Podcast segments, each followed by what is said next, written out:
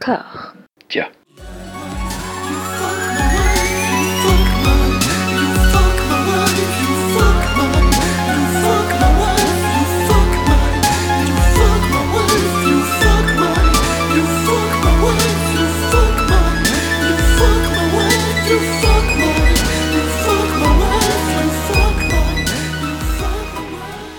Et bienvenue à toutes et à tous dans ce deuxième épisode de Robert Anyways, le podcast qui s'attaque, parfois au sens belliqueux du terme, à l'intégralité de la carrière de Robert De Niro. Pour m'assister dans cette tâche parfois ingrate, j'ai à mes côtés Anouk, qui enregistre du côté de Villeurbanne, dans la banlieue de Lyon, qui se languit sûrement du retour de Gérard Collomb. Absolument, on est très très content. C'est vrai? Il vous a manqué. Bah ouais, ouais, on avait Kepenekian à la place. C'est c'est un peu le même, mais un petit peu moins de charisme euh, dans la, la saloperie. Donc euh, voilà. Bienvenue Gérard, on t'attend. Très bien, il est prévenu. Nous avons ensuite Max, qui est lui du côté de Saint-Ouen, la commune qui a accueilli en son temps le tournage du moyen métrage Vibroboy de Yann Kounen.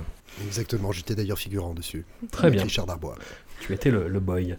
Et enfin Mathieu, qui est lui basé à Amsterdam, cette capitale européenne bien connue pour ses musées.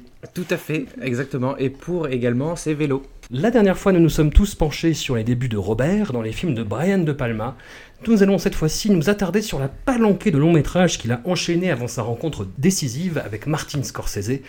Des films tous plus ou moins tournés à la même époque et qui, dans leur ensemble, ont plutôt tendance à contredire l'image positive qu'on peut avoir du cinéma américain des années 70. On démarre cette cuvée de 6 films avec Sam Song de Jordan Leondopoulos en date de 1969. Robert y interprète Sam Nicoletti, un réalisateur qui démarre le film en visionnant des vidéos de Richard Nixon, car après tout, chacun son délire, hein, qui sommes-nous pour juger, et qui s'en va ensuite passer une période de temps assez interminable chez des riches amis à lui, l'occasion de rencontrer l'amour, enfin peut-être de contempler surtout son propre désœuvrement face à la société, face au couple, face au plaisir charnel, face à que ne sais-je de beaucoup trop vaporeux. A noter que ce film a été produit par le Canon Group une décennie avant sa reprise en main par les fameux producteurs Philou Melhem Golan et Royam Globus, Yoram Globus, pardon. En 1979, ces derniers découvrent ce film dans leur catalogue, le remontent à la diable avec d'autres scènes, inventent une trame qui n'a strictement rien à voir, Robert il devient réalisateur de films porno, ils le rebaptisent The Swap et le sortent pour surfer sur la popularité de De Niro qui ne sera pas très content de l'opération.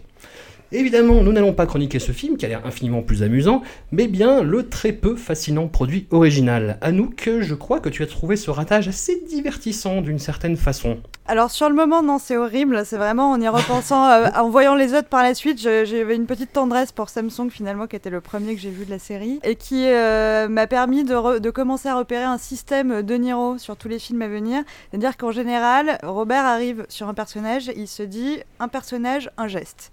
Et là, son geste, c'est le retroussage de manches. Et vous verrez que sur chaque personnage, euh, il y a en général un petit geste qui est signature.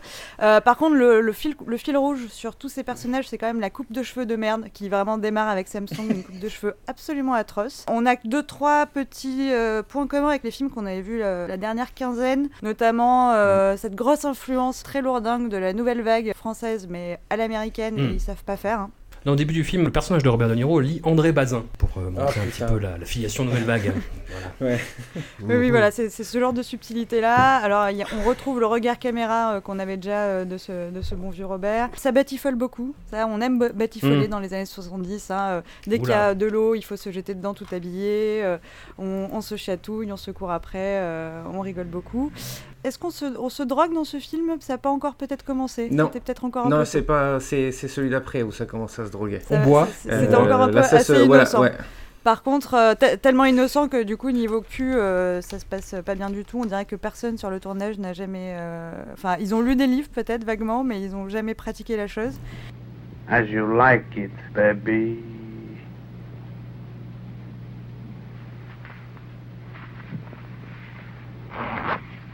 Donc euh, voilà, une scène de sexe absolument euh, désexualisante.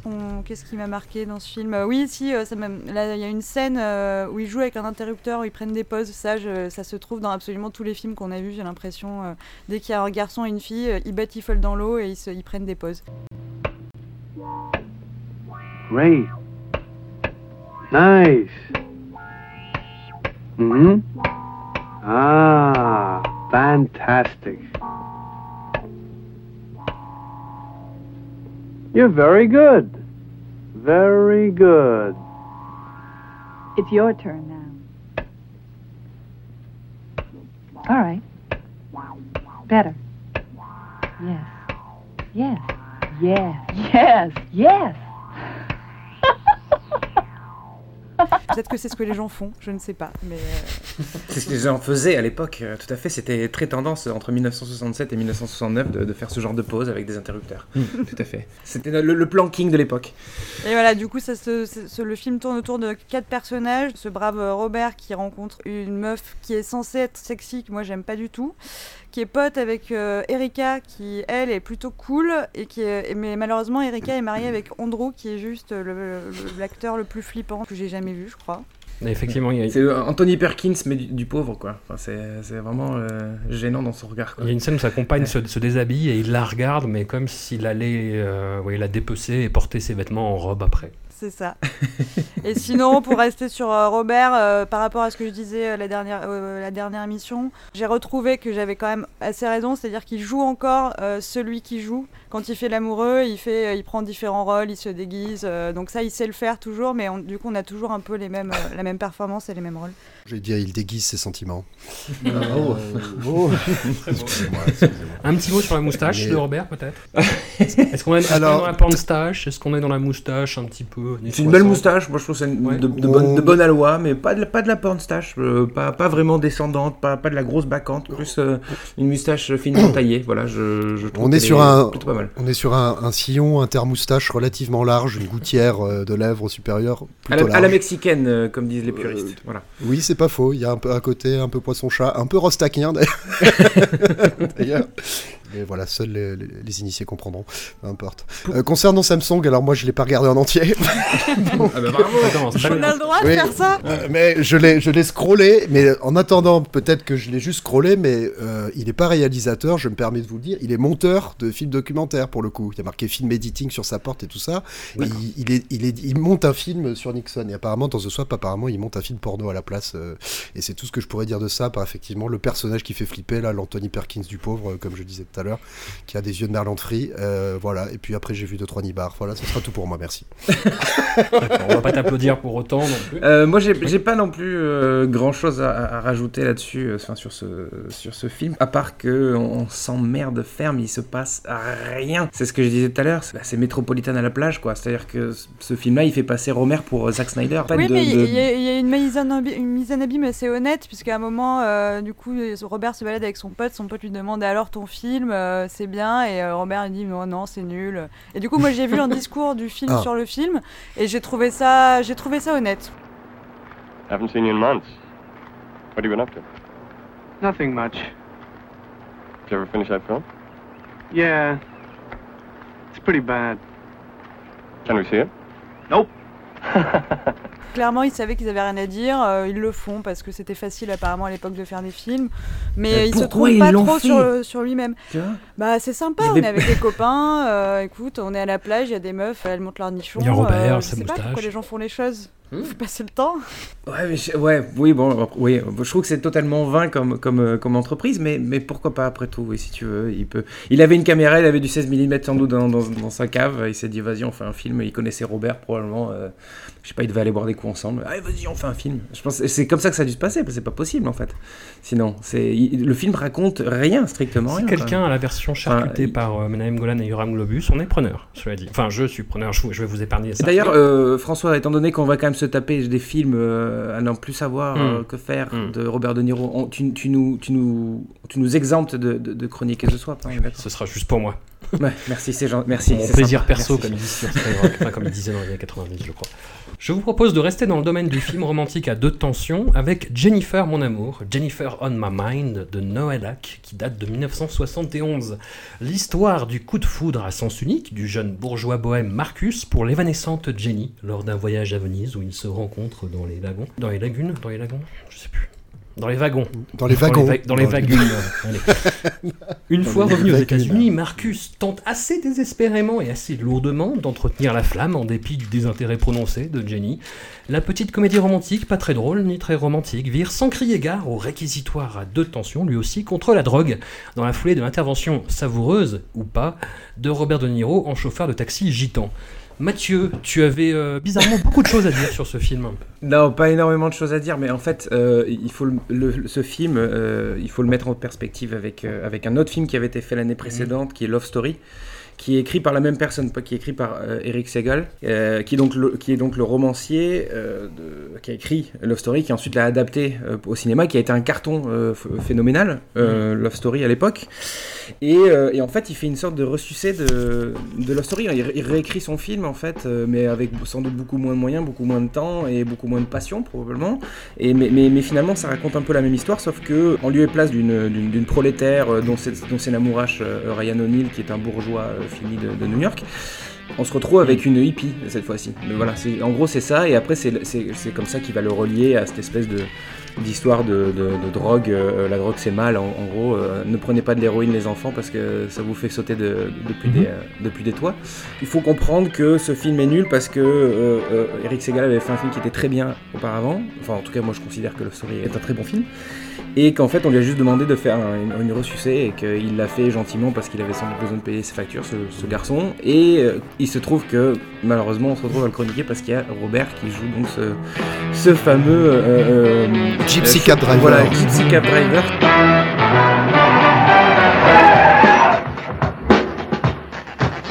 Hey, man, look, I think I should warn you, Mac. I'm very high, man. That's great. So am I. You are? Good. Fantastic. Great. Yay.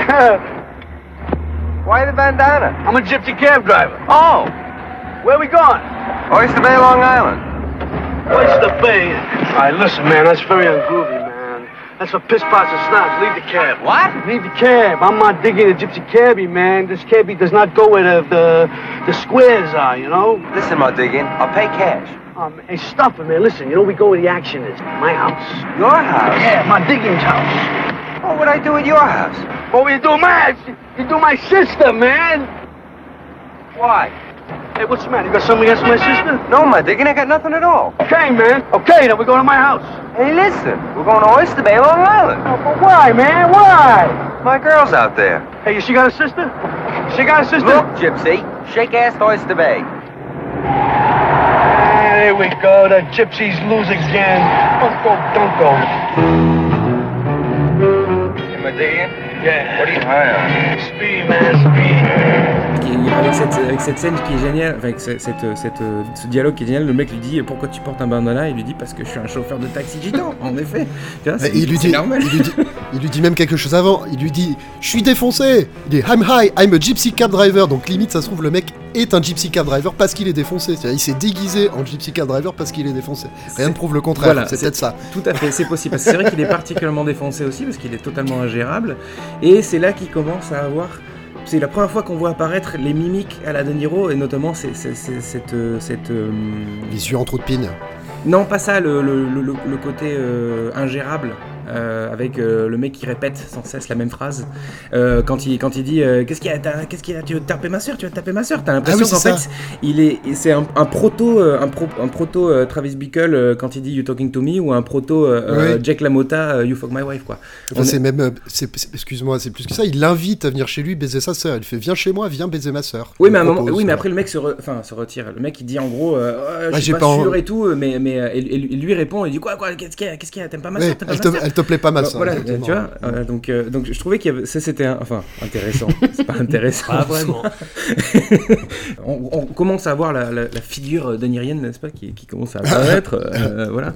Moi, il y a, non, en plus, il y a un truc qui me, qui me gêne, moi, c'est que je, je déteste euh, quand les gens euh, savent pas filmer Venise. Euh, Ah, ah bah bah là t'es servi, ouais. Ouais, voilà, exactement. Parce qu'en fait, euh, Venise, c'est une, des fi- une des villes les plus cinématographiques. C'est-à-dire, tu peux faire plein de trucs avec. C'est tellement unique. Et puis, c'est labyrinthique. Enfin, il y a un jeu d'espace que tu peux faire très facilement. Et eux, en fait, ils sont juste là pour montrer une carte postale parce que Venise, c'est la ville des amoureux. Donc, on se dit, ah, ben, c'est super. Ils auraient pu les foutre à Paris, ça aurait été la même chose.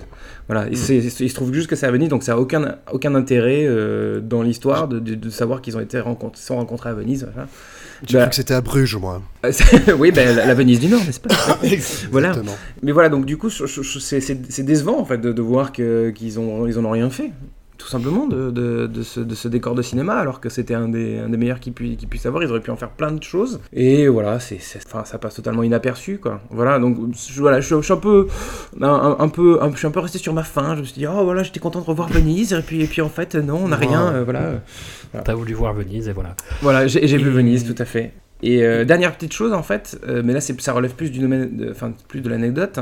On est d'accord que le personnage de T.P. Walker, donc euh, le personnage de, de Jennifer, On va en parler, ouais. c'est le personnage qui a inspiré le personnage de Jenny dans, dans Forrest Gump, en fait. Ah bon? Ah bon Bah, c'est une, hippie blonde, junkie, euh, qui disparaît et réapparaît comme par enchantement dans la vie du héros. Et on a même une scène où elle menace de sauter d'un balcon. La scène du balcon, exact. Voilà, vrai. donc en fait j'ai l'impression que ce, ce personnage. elles, elles ont le même nom, hein. je veux dire, Jenny, c'est Oui, Jenny, dans Jenny. Forrest Gump, et a Jennifer dans Jennifer on My Mind.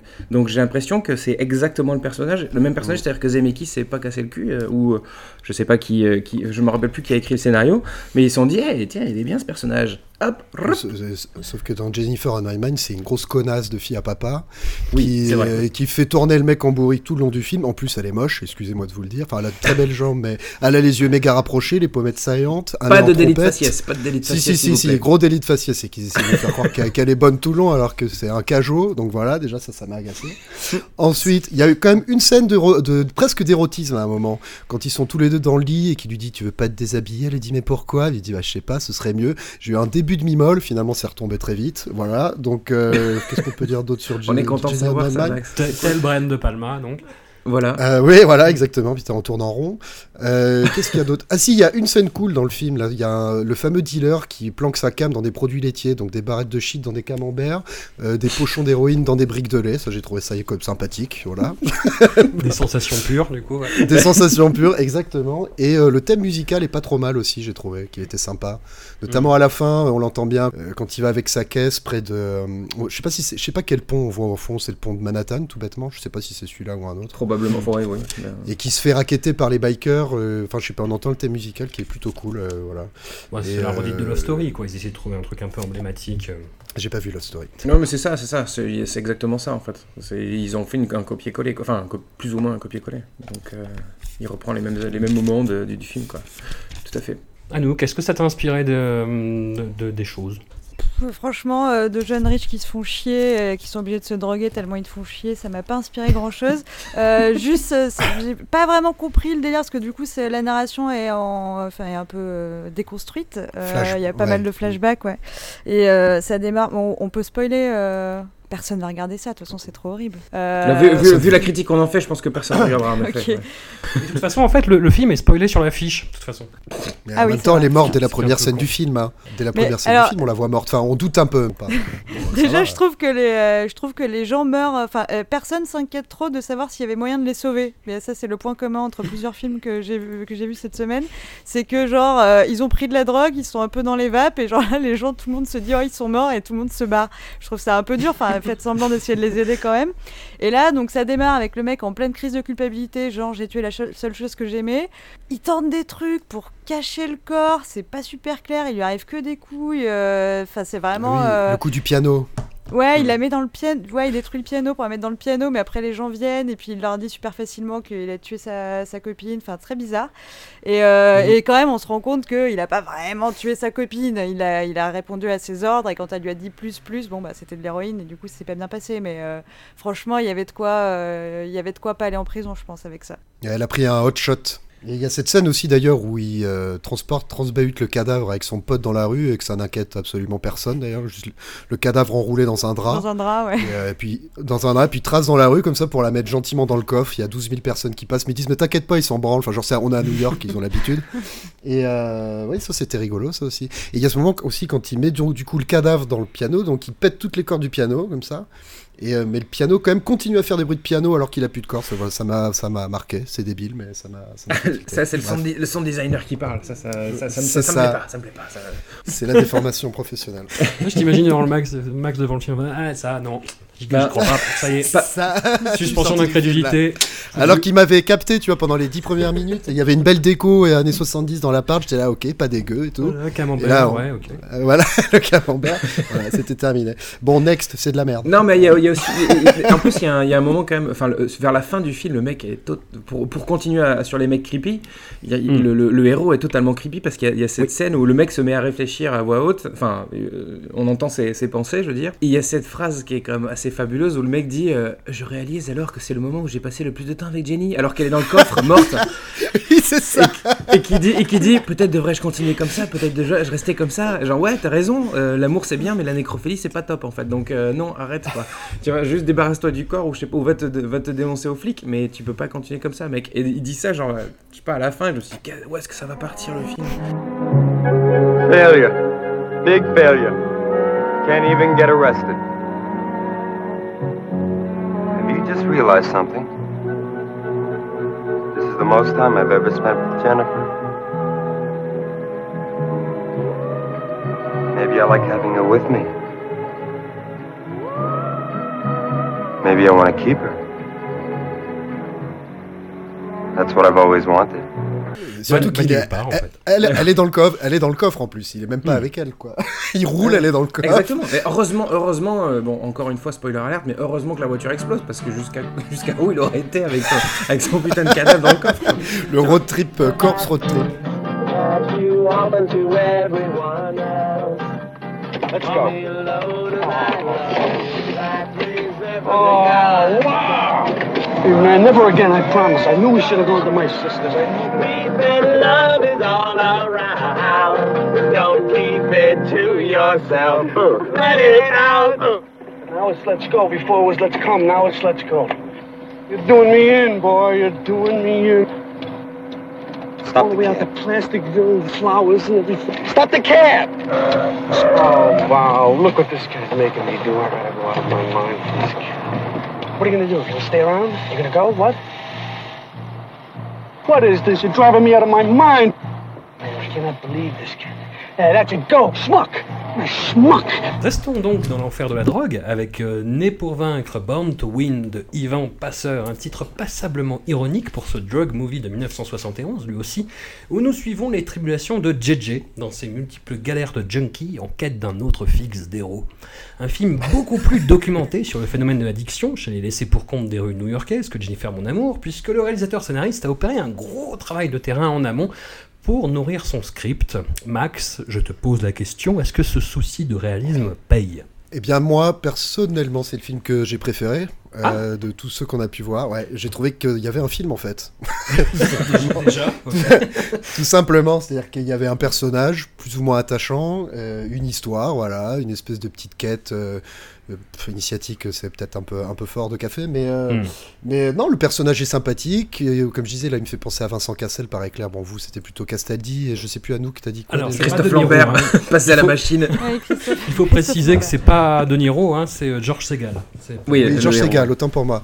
Et, euh, et non, moi j'ai trouvé que c'était plutôt, enfin pas mal, pas mal fait. Bon, c'est pas non plus le top, mais j'ai bien aimé comment New York était filmé, l'ambiance du film, deux trois scènes un peu drôles, euh, sympathiques, là, notamment quand il, euh, quand il est séquestré par le mafieux à qui il doit de l'oseille et qui se retrouve en nuisette à fourrure et qui fait l'exhibitionniste pour euh, pour alerter la voisine afin qu'elle appelle la police pour. euh, Mais c'est pas que drôle. La police déboule et qu'il puisse s'évader. Mais c'est hilarant, c'est hilarant.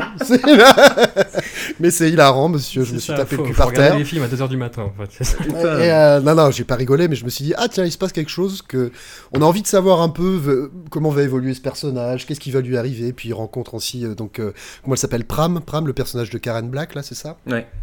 alors qu'il est en train d'essayer de chourer sa caisse, en fait, euh, elle lui dit mais tu veux peut-être que je t'aide et donc il, il sympathise et puis il y a une petite love story qui démarre. Enfin je sais pas, j'ai trouvé qu'il y avait une ambiance sympa dans le film. Moi, je- ça m'a pas déplu, c'est celui qui m'a qui m'a le moins déplu en tout cas.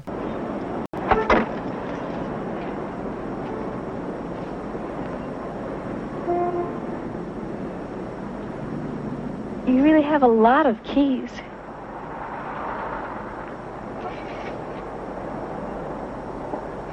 Oh My goodness, is your car? Yeah. All plastic. Yeah, yeah, I asked for leather all over here, and they gave me the vinyl. Right. But uh, it's better to have a car than not to have a car. That's true. Would you, uh, would you like a key?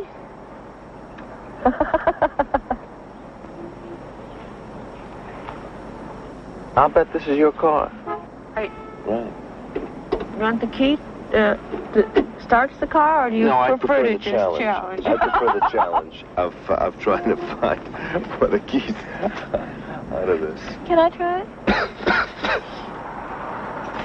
Did you try this one yet? Yes, that's the first one I tried. No, actually, that's the key to uh, my locker at the gym.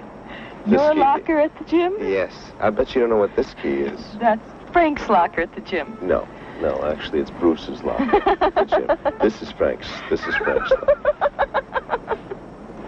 Well, we sure are hitting it off. Quant à De Niro, ben voilà, il fait le rôle d'un de Danny, donc qui est un inspecteur des stupes, on suppose. Puis il a un rôle assez mineur, quoi. Il trace avec un bonnet euh, façon Serpico, comme disait Mathieu. Moi, je dirais plutôt façon justifiée dans la ville, euh, Charles Bronson. Et euh, je sais pas quel est son geste à nous. C'est le cure-dent. là-dessus. Le cure-dent. C'est le. c'est- Il, a un... il a un cure-dent là? Il a un petit cure-dent euh, dans la scène dans le resto, il essaie d'acheter de la drogue, euh, je crois. euh, Ah oui, oui, ah mais là c'est parce qu'il il joue un personnage de composition dans son personnage de composition. Il y a une mise en abîme folle là. Donc, C'est un act- acting- acteur studio, acteur studio Ouais, quoi. Enfin, là, il, tu le il sens, joue le, ouais, ouais, il joue le flic qui joue le dealer. Euh, sinon, à part ça, ah oui, j'ai bien aimé aussi le fait que bah, il y a de la bonne musique tout le long du film. J'ai trouvé que c'était cool aussi. Et, euh, non, il y, a une- il y a plutôt une ambiance quoi. Après, effectivement, il y a des trucs tout pétés, euh, comme disait Anouk, là, la scène à la fin, le montage alterné entre son pote qui meurt, meurt d'une overdose entre les portes d'un ascenseur qui se referme sur lui. Du coup, lui s'évade et euh, de l'immeuble et passe dans une porte. T'appelles ça une porte comment Toi, moi, j'appelle ça un tourniquet, mais euh, Ouais, ouais, une si, porte revolver, t'appelles ça. Euh, et du coup, voilà, alterné. Oh, je suis dans la porte revolver, porte d'ascenseur, porte revolver, porte d'ascenseur, porte, voilà, comme ça pendant deux minutes.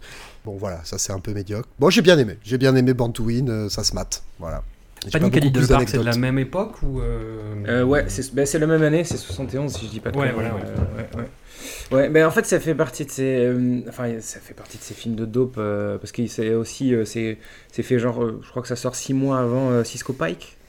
Avec Chris Christopherson et, Karen Black justement qui est déjà dans, dans Born to Win en fait. Qui parle déjà de l'héroïne qui parle déjà d'un loser en fait qui euh, qui se croit qui se croit génial magnifique mais qui est en fait euh, un énorme loser tout simplement. Justement ce côté euh, moi j'avais bien j'ai bien aimé le côté loser euh, loser magnifique enfin pas, pas loser magnifique plutôt cancrelat magnifique du personnage de George Segal de, de JJ Euh, il m'a fait penser notamment à, ben, en fait à Robert Pattinson dans Good Time des frères Safdie. Euh, dans le sens où c'est un mec vaguement séducteur mais qui est en constante fuite Hmm. et qui va toujours s'en tirer lui il, il- il va toujours Mm. réussir à, à s'échapper des mailles, enfin échapper aux mailles du filet par contre il va laisser plein de victimes sur son passage c'est à dire que euh, son pote euh, euh, Billy euh, finit en overdose euh, alors qu'il prend un hot shot qui était réservé pour pour JJ Euh, Karen Black elle, elle finit euh, elle se fait elle se fait avoir par les par les keufs en fait, tout le monde paye les pots cassés de, de JJ qui, lui, finalement, à- en- encore une fois, on va spoiler un peu, mais euh, qui finalement s'en fout.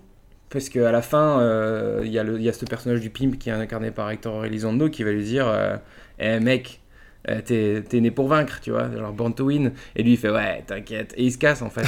et c'est c'est vraiment genre, Eh, tu sais quoi, pendant j'y une heure et étais, demie, je vous ai montré comment j'ai baisé tout le monde, mais euh, en fait, je m'en fous. Salut, je vais continuer à prendre de la dope. Enfin voilà, je, je trouve que le personnage est, est, euh, horrible. Ouais, c'est la spirale, c'est la spirale. Mais quoi, ça oui, mais c'est un film de, quoi. c'est un film de fuite en fait, c'est un film Ouais, de fuite constamment. Fuite en avant. con- con- voilà, un fuite en avant et je trouve, je trouve c'est assez bien fait justement le ces 20 dernières minutes où on se rend compte que, que, le personnage est, véritablement détestable. C'est-à-dire que pendant la première heure, il, a, est assez marrant. C'est-à-dire que donc tu as cette fameuse scène dont tu parlais Max, qui, qui pour moi est quand même ridicule, mais, mais qui, le rend, qui le rend, euh, qui le rend sympathique. Et à la fin, euh, à partir du moment où il, est à la, euh, où il est à la plage avec Karen Black, où il décide de retourner à New York, là il est plus du tout marrant. Et en fait, il est, il est horrible comme mec. Voilà. Bah, c'est une ba- c'est un Non, c'est indique, une euh, c'est un c'est- camé, ouais. c'est un voleur, c'est ouais, c'est Ouais. c'est une merde. Mais je- ouais, c'est une merde et je trouve, je trouve ça, que- je trouve que c'est bien fait. Je trouve que le film Non, mais prend les- une toute autre mesure à partir de ce moment-là. Les gars, vous pouvez pas dire un truc pareil. L'addiction, c'est une maladie. Enfin, il est pas si euh, horrible que ça. C'est juste que je pense pas que je suis pas d'accord avec toi. Je pense. Alors, moi, j'ai fait la sieste hein, dans le film, donc euh, peut-être prenez pas non plus ma version. euh, euh, tu as rêvé plein de prenez- bons Prenez ma sentiments. version avec des pincettes, mais euh, mais euh, en vrai, Cette il s'en fout pas. Il, il est dégoûté quand Billy meurt. Il, il est dégoûté que sa meuf se fasse arrêter, il est super vénère. Et simplement, c'est un addict et du coup, il retourne vers la dope et c'est pour ça qu'il met les, les gens dans la merde. Mais à la fin, clairement, lui-même est conscient que Born to Win, c'est ironique et euh, qu'il Ah bah va oui, mais- retomber encore plus dans la drogue parce qu'il est dégoûté de ce qui arrive à ses potes. Je pense pas qu'il s'en fout et je pense pas que ce soit une mauvaise personne. Je pense que c'est juste qu'il deal comme euh, apparemment euh, les 90% de l'Amérique avec euh, l'héroïne. Ça reste une merde. Je vais écouter. Oui, non, d'accord, d'accord, mais, mais enfin, je, dis pas qu'il souffre pas quand, ses- quand ses amis meurent, c'est pas ça. Mais, mais, euh, mais le fait est que le mec, il est toujours en vie et qu'en fait, il continue, quoi. Tu vois, c'est ça que je veux dire. C'est pas. Alors, ok, ok, c'est un addict, il sait, il sait probablement pas- comment s'arrêter. Mais. Enfin, je sais pas, moi je trouve que euh, la fin, justement, on a le mec bah, continue sa vie en fait, et il va continuer comme ça. Il n'y a pas de prise de conscience, entre guillemets. Alors, je, je dis pas que le film doit être moralisateur, hein, loin de là. Mais justement, j'aime bien le côté, euh, le, le- le manque de morale euh, de, qui est à la fin du film. Il est tenu par les couilles aussi par les flics. Là, c'est là où Anouk a raison, c'est qu'ils lui disent on a besoin que tu sois dans la rue pour euh, pour nous quoi, pour nous aider Mm. à faire à continuer à faire l'indique. Enfin, il est bloqué, c'est un mec qui est bloqué. Mm. Mais euh, bon, il fait pas non plus, il déploie pas des efforts inimaginables pour euh, essayer de sauver sa meuf, essayer de d'arrêter la dope, essayer quoi que ce soit. Quoi, il est dans cette spirale, il reste dedans, donc c'est euh, bon, voilà. Je- C'est pour ça que j'ai pas trop d'empathie pour lui non plus. Ah, mais j'en ai pas non plus, hein. Mais, non, non, mais je euh, parle, je parle à Anouk. euh, je parle à Anouk. Oui, bon, excusez-moi.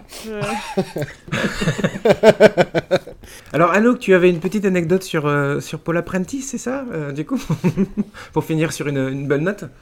C'est pas tant une anecdote que je me suis senti rouler parce que je me souvenais que j'avais bien aimé Paul Apprentice dans je sais plus quoi et je la vois au générique euh, à côté du héros quoi. Donc je me dis super euh, un film avec Paul Apprentice en fait elle apparaît en tout et pour tout 2 minutes 30 et la raison pour laquelle elle apparaît de manière aussi proéminente au générique c'est parce que son agent l'a demandé euh, au réalisateur et que le réalisateur s'en foutait grave sinon puisqu'on est dans, la, dans les anecdotes Wikipédia alors il n'y a pas de source sur Wikipédia ce qui n'est pas normal mais d'après la page Wikipédia d'après le réalisateur Robert De Niro ça aurait failli se faire virer de nombreuses fois parce que euh, il essayait de mettre en place euh, des méthodes euh, donc Stella Adler un peu Stanislavski et que du coup il, il en faisait des tonnes et que c'était gênant pour un, un personnage secondaire. Vampiriser le film. C'est ça, il a essayé de vampiriser le film, tout à fait. Ouais. Ce qui, quand on a vu sa performance de Gypsy Cab Driver, nous étonne pas vraiment. euh. Ouais, ils ont dû se dire si c'est pour qu'il fasse le gypsy, ouais, là c'est bon, calme-toi Robert. Reste cool. On va t'auras ta scène où tu dois te faire passer pour un flic infiltré, euh, déjà là, voilà, bon bref. Et euh, je, je veux pas dire de conneries, mais je crois que c'est le premier film de Yvon Passer aux, aux États-Unis, qui était Yvon Passer qui était un scénariste de, de Milos Forman en fait euh, en République tchèque, en Tchécoslovaquie, parce qu'à l'époque c'était encore Ah. Tchécoslovaquie. Hmm. Et il était euh, surtout scénariste, hein, donc ce qui expliquerait peut-être le, le manque de réalisation qu'il y a dans le film, euh, même si c'est peut-être le plus le, le plus filmique, on va dire, euh, celui qui a, qui a le plus de cinéma euh, dans les tripes, euh, avec Bloody Mama comme on en parlait Voilà. tout à l'heure, mais mais euh, mais Oh. je pense que mais je pense que le manque de, de, de je sais pas, le, le- le fait que ce soit pas une, d'une maestria totale, c'est peut-être aussi parce que c'est un film de scénariste. Euh, parce que Passer, c'était le, un le scénario est pas d'une euh, maestria totale non plus. Il est pas dégueulasse, mais. non, mais je crois que le scénario est adapté d'une nouvelle aussi, donc euh, que ça a été fait un peu à l'arrache, euh, encore une fois, j'imagine. euh, peut-être avec probablement peu de moyens, puisque, le mec venait juste de se barrer de, Tchécoslovaquie après la violation du pacte de non-agression. Donc du coup, je pense que le mec, il était juste là pour venir, taffer, et qu'il a pris le premier projet, sans doute. C'est bon de le rappeler, pour quand un film est bien merdique, de rappeler les, les, les conditions géopolitiques quand même. Vous voyez, c'est important quoi. Tout Parce que fait. ce mec-là, il a souffert, ok Mais- Donc euh, laissez-le tranquille. Mais lâche Voilà. cette hache, il n'y a pas de souci. Nous, on est là, on te respecte.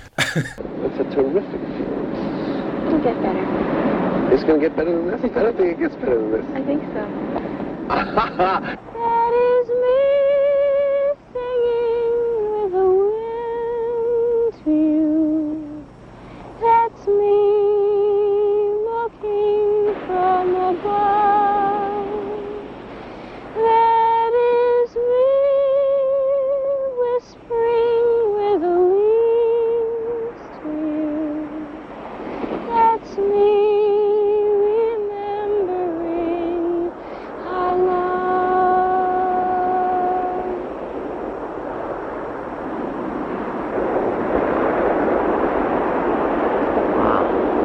va passer. Alors, euh, Max, tu nous disais que c'était ton film préféré. On va passer à celui qui a Ouais, été. de tous les temps. le- voilà, de tous les temps.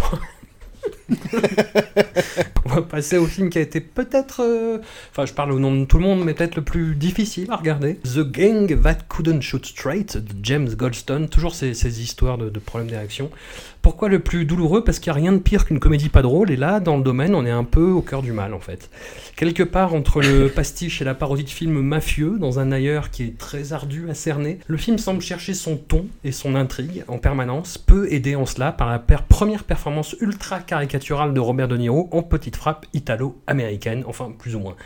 Anouk, tu souffres encore dans ta chair comme nous tous, je crois. En même temps, c'est parce que je l'ai regardé il y a très peu de temps.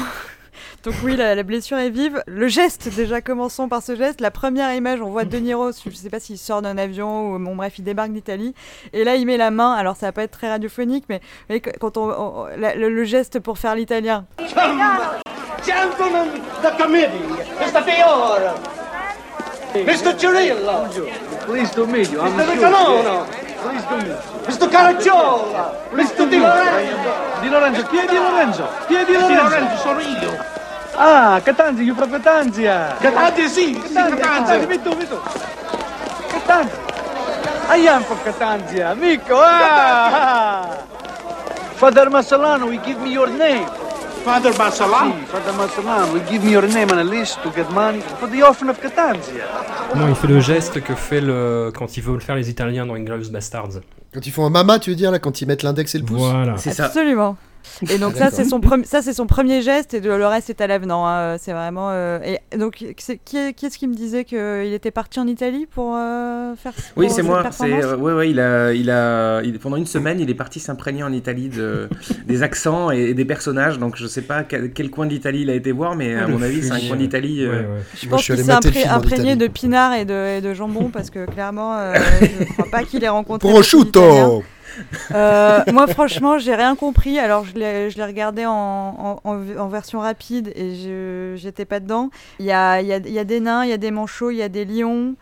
Tout le monde fait Bon hey, résumé. hey, hey régulièrement. Je j'ai pas compris vraiment.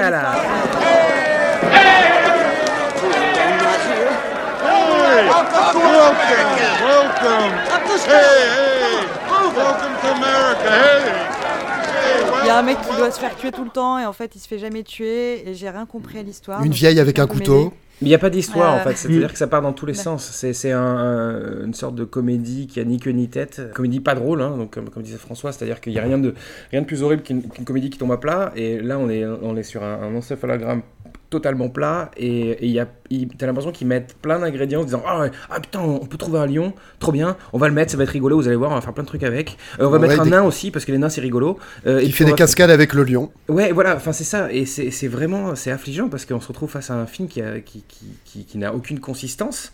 Euh, c'est des, c'est des enchaînements de scénettes aussi, avec, euh, enfin je sais pas, le, le- quel est le pire truc? Ouais, le, le- la- je crois que la pire scène pour moi c'était la scène où les mecs se retrouvent à siffler là. Hmm. Euh, Enfin, on a l'impression qu'on est dans un cartoon, mais un cartoon qui est même pas drôle. Avec euh, tous les, les malfrats qui sont en train de siffler, et puis ils sifflent tous, et là il y a des keufs qui passent, et même pas les keufs ils vont les voir pour dire, Hum, il y a des mecs qui sifflent, c'est bizarre. Non, ils sont tous, enfin je sais pas. Bah, en gros, c'est la triple Je- peine de l'humour en fait. C'est des gags d'époque qui ont mal vieilli, qui sont pas dans le bon tempo euh, comique et qui sont mal filmés. Et qui sont joués sans passion. Donc c'est quadruple peine en fait, excusez-moi. Ouais, c'est effarant. En plus, le truc, c'est que c'est un film qui est censé parler de, la communauté italo-américaine. Il n'y a pas un seul italien. On peut, on peut comprendre qu'il n'y ait pas d'italien parce que les mecs n'ont pas, pas voulu se, greffer à ce truc-là, quoi. Mais c'est quand même choquant de, se retrouver avec ce, avec ce, ni- ce niveau de, de- je sais pas, on est tellement à côté de la plaque, c'est c'est- c'est inc- incroyable. En plus, le truc, c'est qu'il y a un casting qui est, qui est pas dégueu. Ah oui, d'ailleurs, à ce propos, euh, le mec qui joue Bacala, c'est le mec de Supercopter ou pas? Eh ben non, non, voilà, non, non, c'est pas lui, mais par contre, c'est Lionel Sander, c'est le mec qui joue le, le barman dans, euh, dans Il était une fois dans l'Ouest, en fait. D'accord. Euh, et euh, qui, qui est un très bon acteur, mais qui là se retrouve tout à fait à jouer les ersatz d'Ernest Borgnine. Tu m'en diras tant. Non, mais. non, c'est vrai, il se retrouve à jouer Ernest Borgnine, en fait. Donc, euh, est-ce que vous savez, est-ce que vous savez parler comme ça en plissant du visage Tu vois, c'est- ça, quoi, c'est vraiment. euh, Insupportable celui-là. Ouais, voilà. Une petite anecdote d'ailleurs sur Ernest Borgnine. Allez. Alors, je fais, désolé, je dérape, je, je fais un drift, mais, euh, mais qui, qui- qui va vous plaire. qui va vous plaire. C'est que- va vous plaire ce drift? Oui. Alors, j'ai oublié le nom de sa. De sa euh, je, je vais regarder, attendez, parce que j'ai oublié le nom de, de son ex-femme, mais en fait, euh, Ernest Borgnine a- a- s'est marié très très brièvement avec une, avec une actrice. Euh, euh, je crois que leur mariage a duré 39 jours pour la simple et bonne raison qu'en fait, euh, Ernest Borgnine a, performé un, ce qu'on appelle un, four néerlandais euh, en anglais, un Dutch oven, qui est en fait un, quand on pète sous les draps et qu'on lève la couette. Et euh, il se trouve que il se trouve que le mariage euh, qui n'avait pas l'air de très bien se passer euh, à l'époque déjà euh, s'est terminé euh, euh, comme un peu foireux d'une certaine manière puisqu'il lui a performé un four néerlandais. Très bien, Bah, c'est une très Voilà, êtes- anecdote qui résume très bien le film. Superbe drift. Vous êtes content de le savoir, n'est-ce pas On est, on est ravis. En roue arrière sur l'autoroute du malaise. On est très très très bien. On peut parler de. Est-ce qu'on peut parler d'Hervé Vilches maintenant Bien sûr. L'île fantastique. Euh, bah, bah, bah, L'île fantastique et le nain dans euh, bah, le, le- le- le serviteur, le majordome de l'homme au pistolet d'or James Bond. Tout à fait. Ouais. Ce Hervé Vilches qui est donc euh, français. Et d'ailleurs, j'aimerais qu'on dé- drift également sur la question du nanisme. Allez, Euh, très brièvement. car pour moi, Hervé Vilches n'est pas un nain. C'est un homme de petite taille. Euh, sinon, euh, quand même, pour dire un truc positif sur ce film, euh, la petite Angela est vraiment très bien. C'est la seule chose bien de je trouve. Ah oui, c'est vrai, elle est bien. Elle. C'est vrai qu'elle est bien. Ouais, Du gang. Qui, qui jouait dans, elle jouait, était dans Soleil Vert aussi après. Enfin, elle, a- elle a fait elle a eu ce petit, petit élément de carrière euh, juste après. Quoi. Elle a réussi à... Il faut, faut croire que le film lui a ouvert les, les portes d'Hollywood. Parce qu'elle s'est retrouvée donc dans, Sauve- dans Soleil Vert euh, deux ou trois ans plus tard en fait. ok. Voilà. C'était juste ma contribution. Mais après, le non, j'ai rien d'autre à dire, je crois, en fait. Si, que le fait que. Enfin, c'est quand même assez, assez choquant, mais. euh, et surpre- surprenant, disons, en tout cas, pas choquant, mais. euh, en fait, le scénariste, c'est le scénariste de Midnight Cowboy et de Serpico, quand même. Mhm. Et qu'en fait, il est bien mal inspiré sur ce, sur ce coup-là. On sait pas du tout ce qu'il fout là, mais voilà, c'est c'est lui qui a écrit le Midnight Cowboy et Serpico, et en fait, au milieu, il a fait ça. D'accord. Voilà. Et, donc, et pour en revenir à Robert, encore une fois, Robert se déguise. Robert se déguise en prêtre, Robert se déguise en, en mafieux italien, Robert a une coupe de douille, ça nous l'a dit, enfin bref, mais Robert se déguise. Très bien. Oui, c'est vrai que Robert est très, très, euh, très dans le déguisement sur ce film-là, absolument. Et Robert est kleptomane aussi. Oui, tout à fait. Et d'ailleurs, euh, il, il a vraiment volé dans le, dans, dans- pendant le, le tournage de la scène qui a été faite euh, à l'arrache, en sauvage. Il a vraiment tourné la. Enfin, il a vraiment volé le truc et en fait. euh, Quel truc bah, La euh, vedette, quand- la vedette non, non, il a volé. bah, en fait, il y a cette scène où il vole, je sais plus ce qu'il vole exactement, mais il est dans un magasin avec, euh, avec justement Lee Taylor Young, qui est donc l'actrice, la jeune actrice que, dont Anouk euh, vantait les mérites.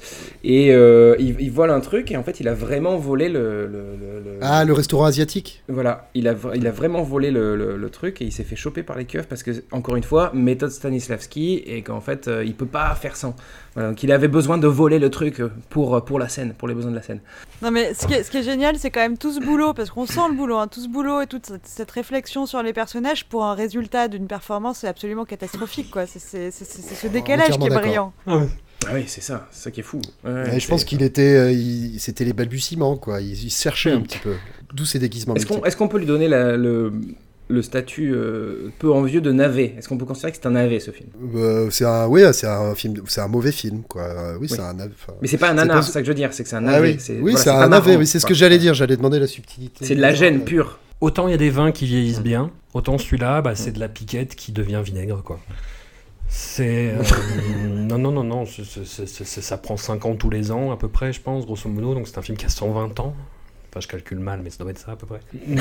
euh, non, non, non, non, non, pas, pas nanar, non. Parlo solo italiano. No, no. Relax. Answer in English. E parlo solo italiano.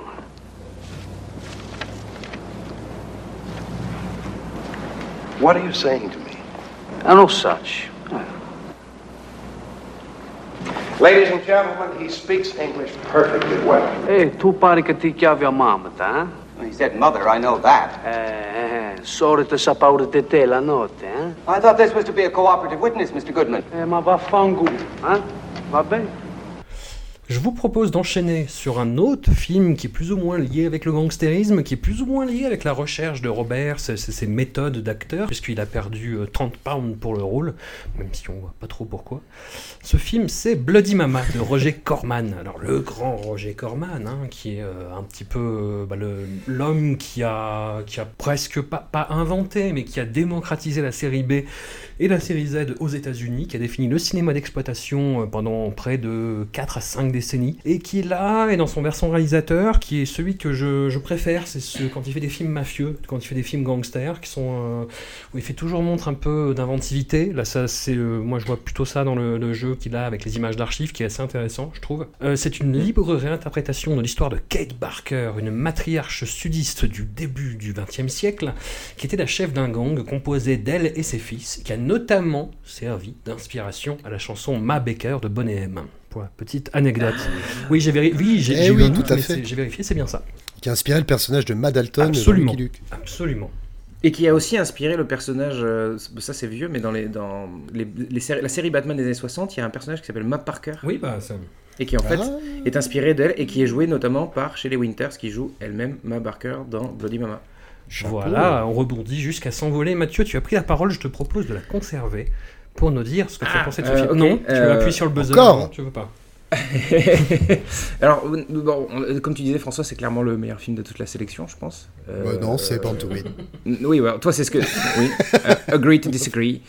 Mais alors, ce qui, non, ce qui est super, c'est que l'histoire est extrêmement malsaine. Moi, je trouve Oula, ça génial. Encore, encore une fois, on est face à un film de fuite, hein, dans le sens où on a euh, cette espèce de, de- de famille de dégénérés. De cavale. gang- De, gangsters dégénérés avec cette matriarche euh, euh, incestueuse. Coup, ouais. qui, qui- Robert qui joue un des, un des fils Voilà. est, est d'ailleurs ouais, assez malsain aussi hein, dans son histoire avec la Ouais, nana. je pense que c'est peut-être, c'est probablement le, le- le plus malsain parce qu'il y a aussi ce, ce- le, petit, le petit frère qui finit en tôle qui, qui lui est, euh, Ouais, il est pas malsain, malsain il, est, aussi, il est- ouais. il est- il est gênant mais il est pas vraiment malsain alors que Robert lui il est, lui, il est dans le, euh, cette scène qui est d'ailleurs la scène qui fait tout basculer hein, Mm. dans le film, euh, la scène où, où- où- où Robert va sur le ponton et qui, ré- qui, euh, récupère cette fille et qui la, bah, qui la viole quoi, tout simplement. Ça fait, enfin, ça fait basculer le film. C'est peut-être, à mon sens, la meilleure scène du film en plus parce qu'elle est, elle est- en termes de réalisation, elle, elle- elle met très mal à l'aise. Elle est elle est vraiment bien men- menée. Et, euh, et en plus, ça, ça, ça, comment dire, ça transforme le, le personnage de Robert De Niro. Parce que pour, pour le coup, là, on parle, depuis tout à l'heure, on parle des films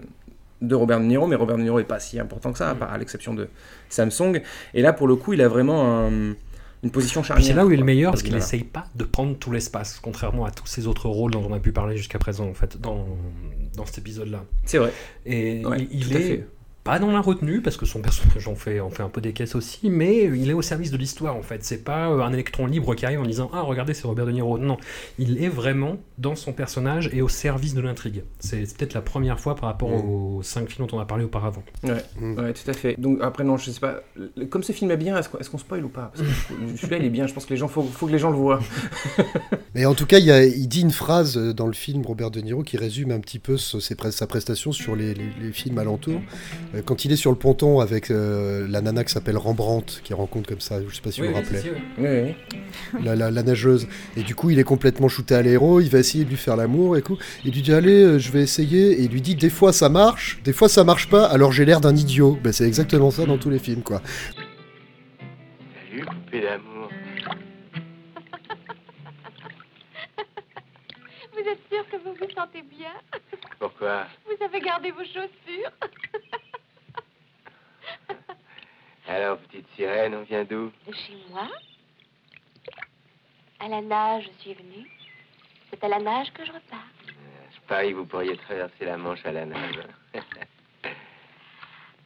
Je parie que oui.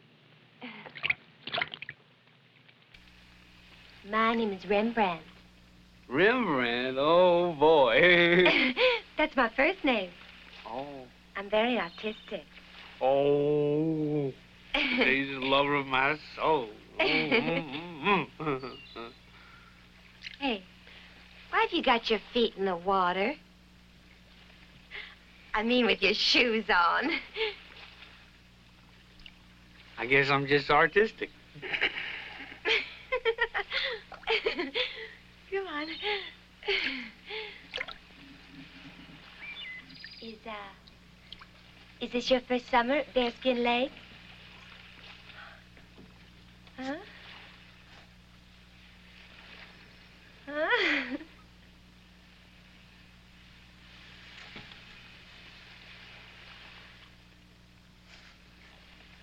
Hey, why don't you give me a little kiss, huh? No. Oh, No, I think you're out of your mind. oh, come on. no.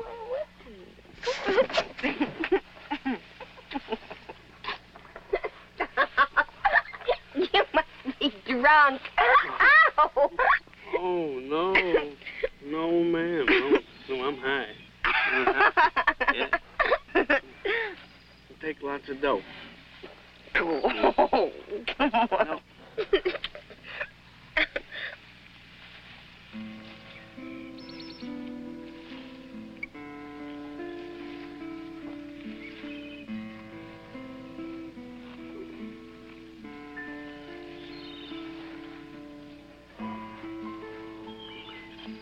love to love you up.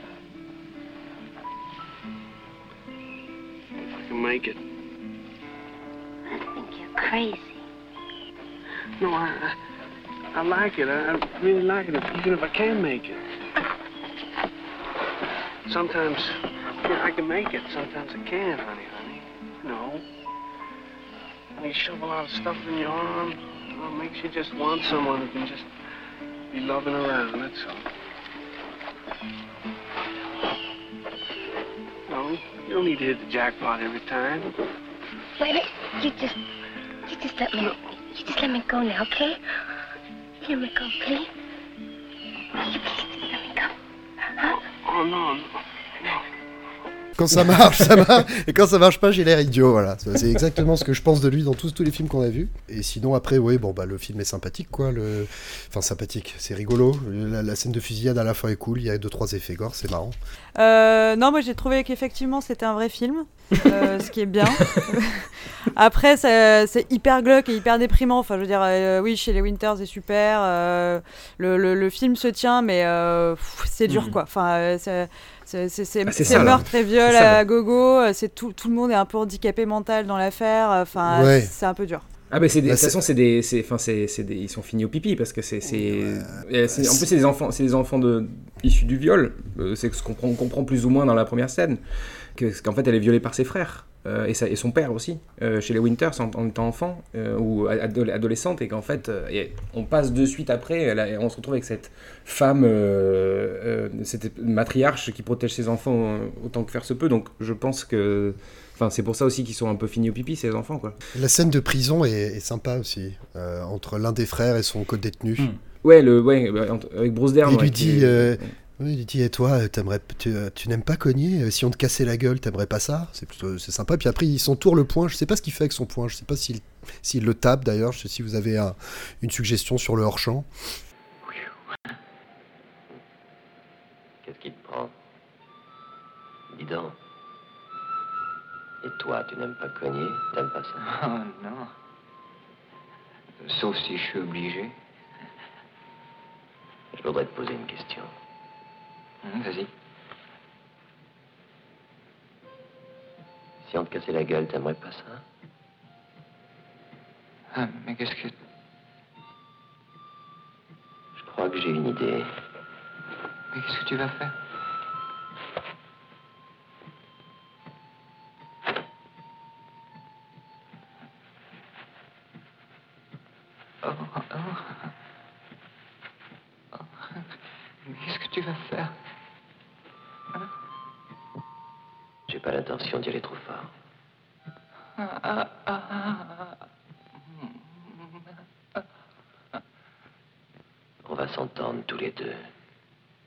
Ah, c'est à moi, c'est à moi, c'est à moi, Seigneur, à qui doit aller ta prière.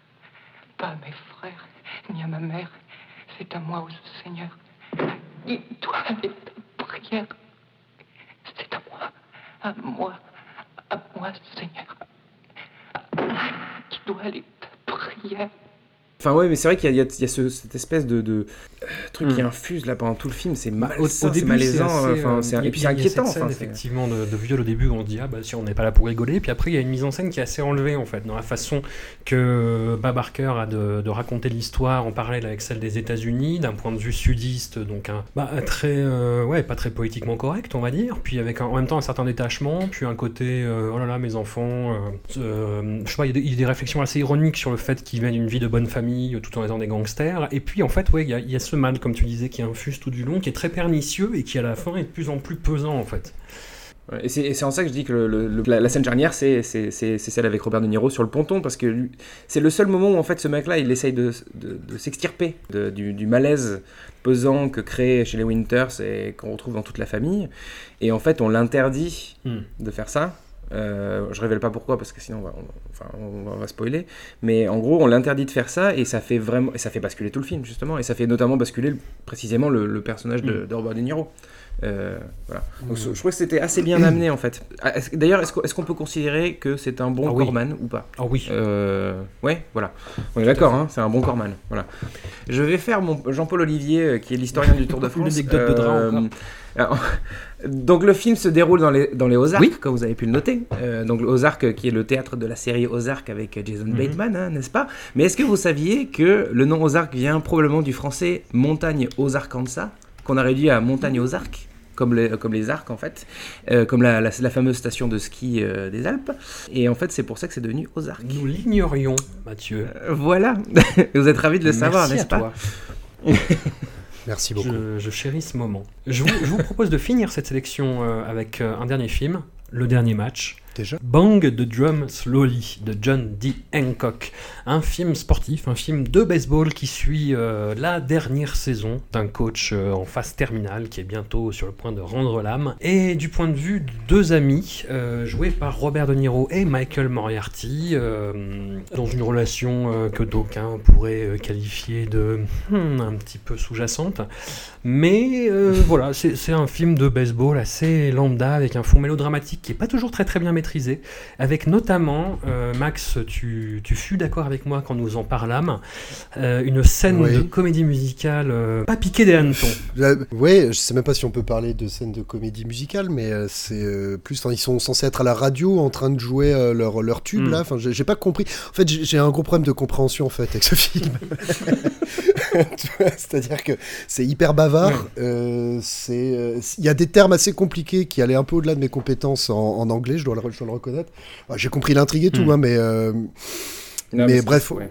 En tout cas, oui, pour revenir la- à cette scène, euh, juste finis ça sur euh, effectivement la, la scène de danse de music hall, on va dire, où, où euh, Robert De Niro, donc euh, avec ses camarades de baseball, ch- chante et danse une espèce de chanson. Donc il reste dans son rôle de personnage chétif et maladroit. Please welcome for a return engagement on this program the Singing Mammoths and their newest member, Bruce Pearson. Cause I've been on the road to tribulation and I find no consolation here. What good is a love song if the words are secondhand? They don't belong to anyone you can't get near.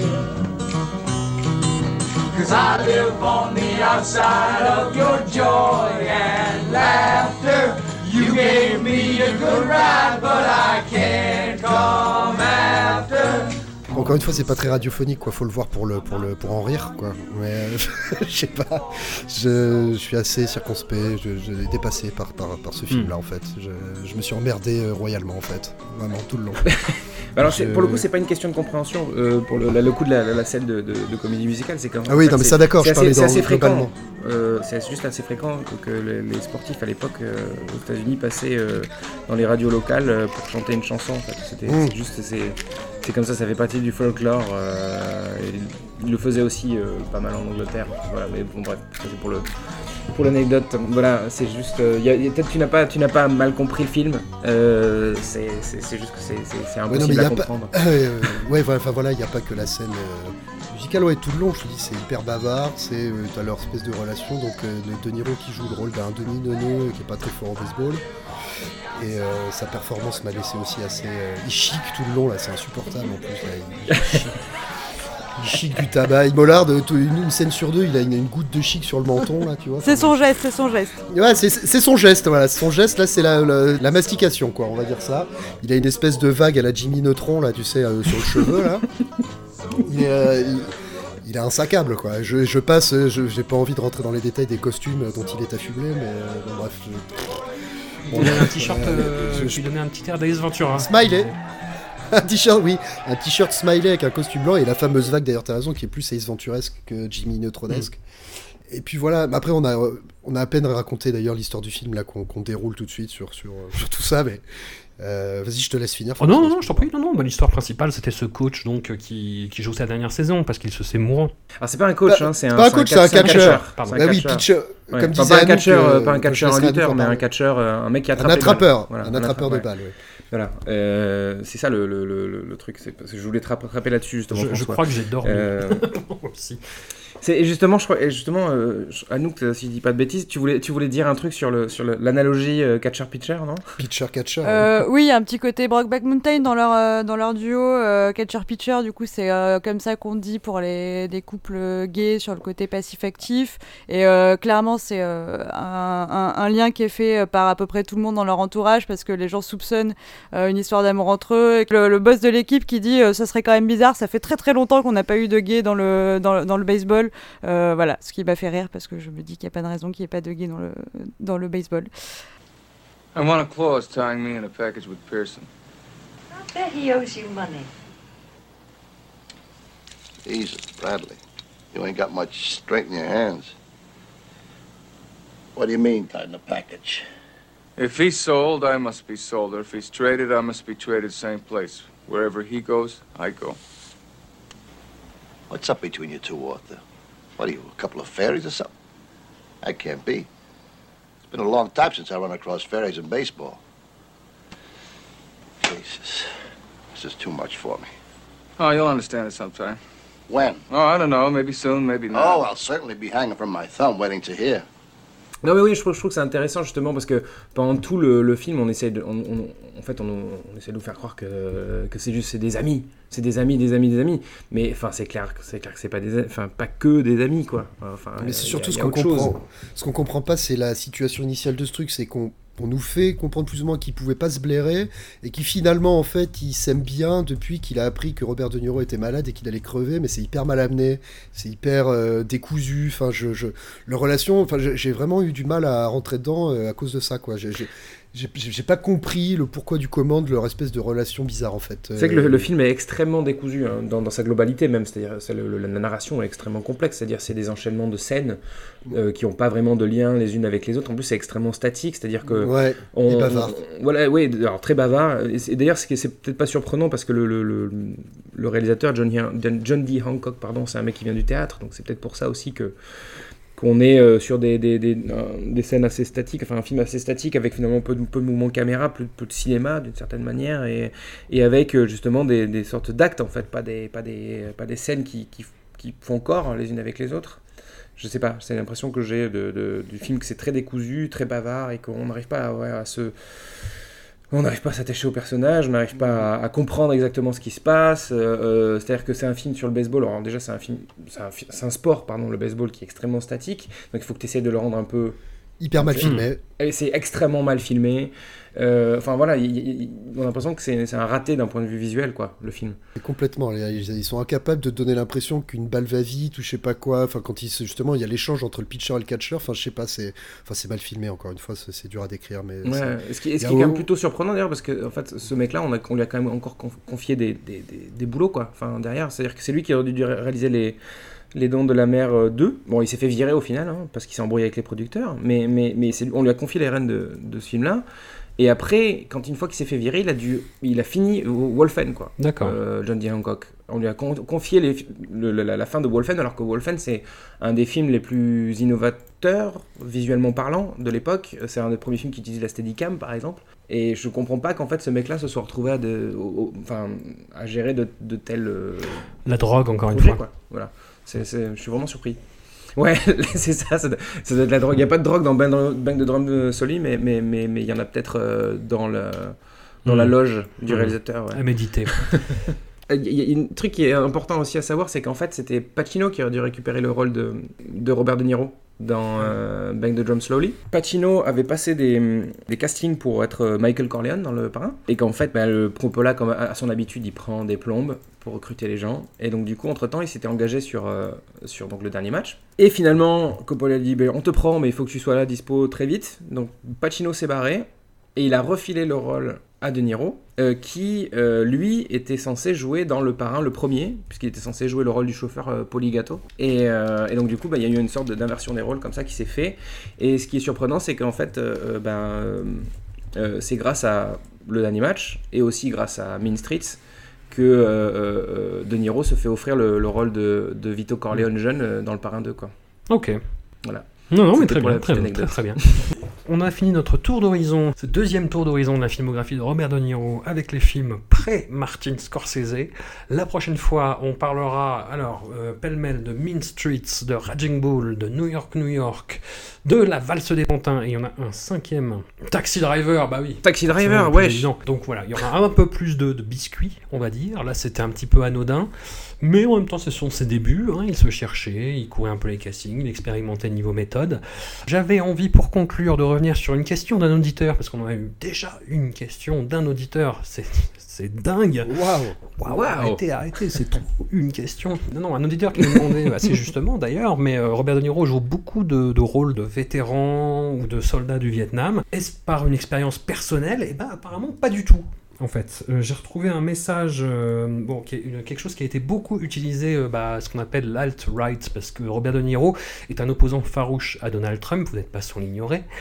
Il lui reproche notamment bah, d'avoir évité euh, cinq fois en fait la, la convocation au Vietnam. Et il se trouve que De Niro a esquivé lui aussi euh, l'enrôlement pour la guerre du Vietnam. Il y a une interview qu'il a donnée à Playboy, au magazine Playboy en 1989, où il dit que justement il était contre le conflit. Le reporter lui demande comment est-ce que vous avez évité justement euh, d'aller combattre? Et euh, De Niro ne préfère pas en parler. Oui, c'était. il y avait- Je ne préfère ne pas en parler. Entre parenthèses, regarde sa montre pour, t- pour vérifier l'heure. Il a mis sa montre dans un endroit inapproprié. Je vous dis à la prochaine fois et à bientôt. À bientôt. À bientôt.